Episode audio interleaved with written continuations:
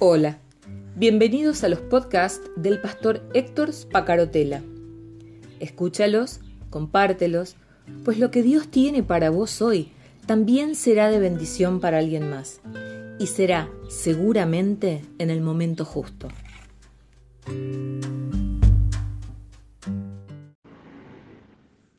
Estoy disfrutando mucho de todo lo que me hace volar eh, espiritualmente esta serie que estamos trabajando. Y sé que a vos también, por lo menos así me lo has demostrado en estos días.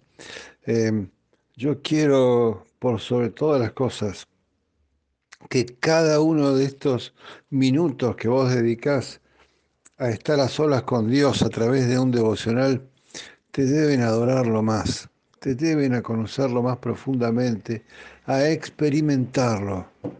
De eso nos habla Jesús, de eso venimos reflexionando en estos días. Yo quisiera que te pongas por un ratito nada más en ese Jesús puesto de pie, con la túnica puesta sobre la cabeza, cubriéndolo, eh, para ponerse en oración al Padre, rodeado de sus amigos en una ocasión realmente solemne después de la Santa Cena, de una cena que él necesitaba y les pidió y les ordenó que ellos compartieran eh, para ponerse en nombre de Él, para recordarlo. Cada vez que cenen, muchachos, cada vez que compartan esto, háganlo recordando este encuentro que tuvieron conmigo. Qué bonito, qué hermoso, qué hermoso desafío. Y qué propuesta hermosa la que nos hace Jesús. Y allí entonces, después de la cena, y sabiendo que estaba ya cerca el momento en que lo iban a apresar para llevarlo a la muerte, Jesús se pone de pie, se pone el manto sobre la cabeza en señal de oración, al estilo de lo que hacían los judíos, y dice, y esta es la vida eterna, que te conozcan a ti, el único Dios verdadero, y a Jesucristo, a quien has enviado. Este versículo de Juan 17.3 ha sido el motivador para esta serie de reflexiones que venimos haciendo y que eh, vamos cerrando ya en estos días, porque no quiero que se hagan series de cuarenta y pico de audios como fue con la serie anterior. Quiero que podamos concentrarnos. Yo quisiera que te puedas conmover como me estoy conmoviendo yo en este momento. Cuando cierro mis ojos y me veo sentado con los otros doce, sentado allí a la mesa porque Él me invitó y por eso estoy hoy aquí. Él me invitó a participar de su mesa. Y sentado aquí entre los dos, eh, tratando de, de, eternizar en mi cabeza lo que Jesús acaba de mostrarme, lo veo a Él de pie, mirando con bondad, con amor al Padre, hablando con Él y señalándonos a nosotros y diciendo, esta es, Señor, la vida eterna. Que este puñado de muchachos te conozca a ti, que eres el único Dios verdadero.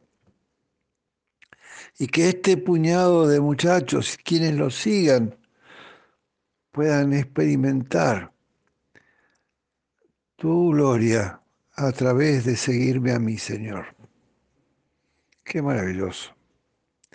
Qué maravilloso privilegio que vos y yo seamos elegidos para experimentar el único Dios verdadero a través de Jesucristo. El grandioso, el único destino que la religión cristiana pone por delante de nosotros es la vida eterna. Esto es lo que Jesús vino a revelarnos. Y esto es lo que Jesús vino a mostrarnos a través de dar la vida para que lo podamos conseguir.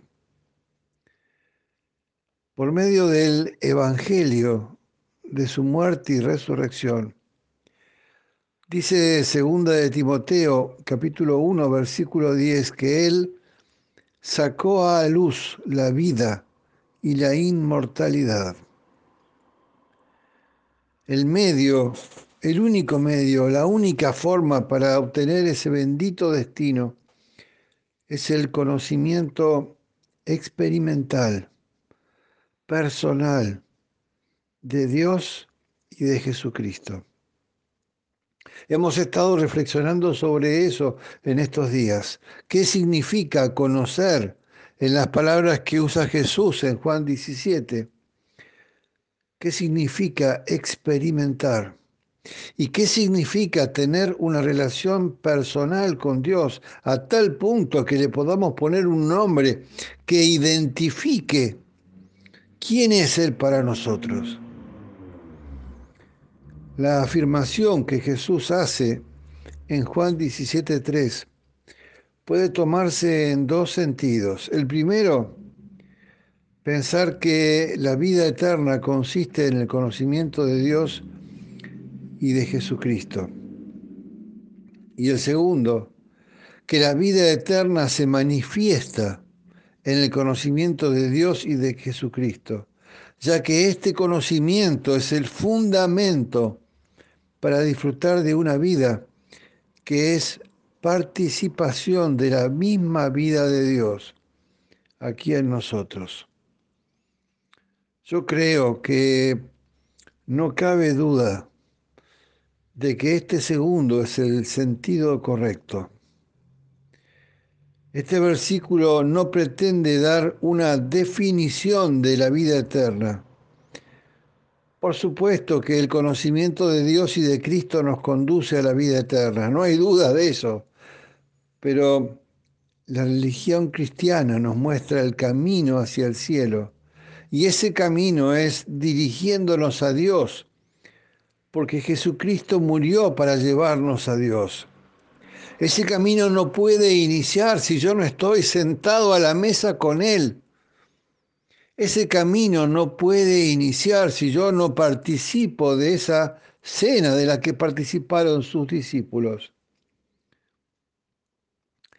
Yo quiero afirmarme, quiero tomarme, quiero recordar con todo mi ser, cuerpo, alma y espíritu, que conocerlo y experimentarlo a Jesús en mi camino es la forma de conocer y experimentar al único Dios verdadero, al único Dios verdadero. Y que si no lo experimento, aunque vaya todos los días a la iglesia, aunque me haga peregrinaciones a donde se me ocurra, aunque ayune 40 días en oración, si no experimento en forma personal, única y eh, absolutamente mía la presencia de Dios en mi vida, entonces no tengo acceso a la vida eterna. Porque no es con lo que haga, sino con lo que he vivido y que cuando estemos frente al Padre podamos decirle, yo te conozco, yo te conozco. Yo sentí tu abrazo cuando estabas aquí, cuando estaba en la tierra. Y ahora quiero solamente volver a encontrarme con ese abrazo de Padre que recibí de vos cuando estaban en la tierra.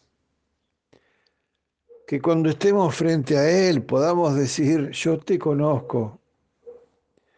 Yo soy uno de esos que estuvo sentado a la mesa cuando vos oraste.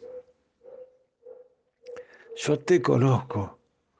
Yo soy parte de ellos. Yo soy parte de los que te recordaron cada vez que participaron de una cena del Señor. Que podamos decirle a Dios, yo te conozco porque reconozco tu abrazo. Yo te conozco porque puedo llamarte con un nombre que es solamente mío. Una forma en la que solamente yo puedo llamarte. Yo te conozco porque conociéndote a vos, conozco a Jesucristo y reconociendo la obra de Jesucristo en mi vida, puedo conocerte. Como dice la canción, quiero conocerte más. Cada día quiero conocerte más. Mañana seguimos con una nueva serie, si Dios lo permite. Dios te bendiga. Hasta mañana.